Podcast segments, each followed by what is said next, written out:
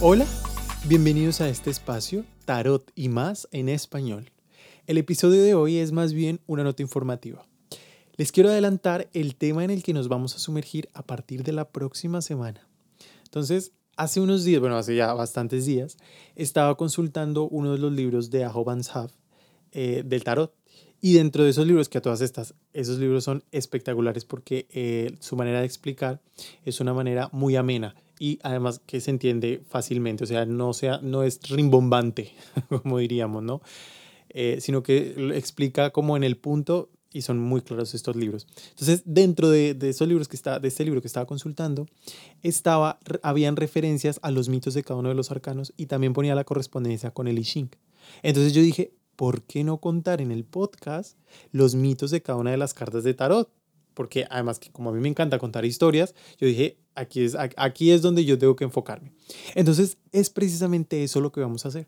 En principio, voy a contar los mitos de cada una de las cartas, pero solamente de los arcanos mayores. Ya luego más adelante veremos si nos metemos en el resto de cartas para hacer las 78, pero por ahora solamente serán los 22 arcanos. Entonces, cada día vamos a ir viendo eh, los mitos de cada una de las cartas. Esto a partir de la próxima semana.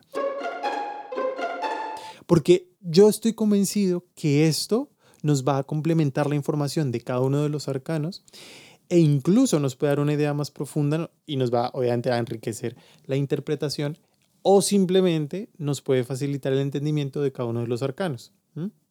Porque a veces cuando uno le cuentan una historia respecto a lo que está aprendiendo, una cosa más amena, más divertida, ¿no? Pues eh, puede ser que entienda mejor eh, ese arcano del que está estudiando. Entonces, esto es lo que vamos a hacer.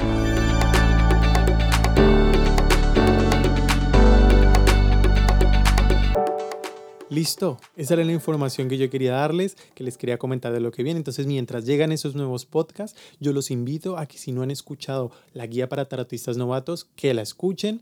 Eh, porque puede ser que este sea tu primer episodio que estás escuchando. Entonces hay una guía para tarotistas novatos muy interesante. Si tú ya la escuchaste, pero a lo mejor no has tomado apuntes de esas cositas que te resonaron o esos detallitos que te llamaron la atención, pues mira, es un buen momento para hacerlo. También te invito a que escuches el último podcast que se llama Una historia de brujas, que está muy interesante, en donde hablamos de dónde salieron las brujas, por qué las perseguían y más o menos en qué evolucionó toda esta persecución. Y por supuesto también unos chismecitos ahí entre medias eh, de todo lo que estaba pasando en medio de, pues, de todas estas historias.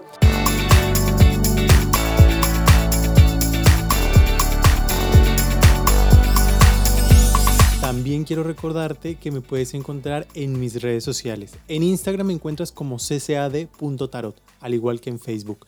Y en Twitter me encuentras como CCA Tarot, sin el punto. Y también estamos en YouTube como Café con Alma de Tarot. Entonces, normalmente yo estoy más activo en Instagram, ahí se hacen eh, directos, eh, pongo publicaciones y hablamos así como de todo un poquito. Entonces, está, eh, pues ahí les paso el dato por si quieren irme a visitar por ahí, dejarme algún mensajito, porque hay muchas personas que me han conocido a través del podcast y me dejan mensajes muy, muy bonitos, a los cuales les agradezco de forma muy especial por todos esos mensajes llenos de cariño. Entonces, como siempre digo, gracias por estar ahí. Chao.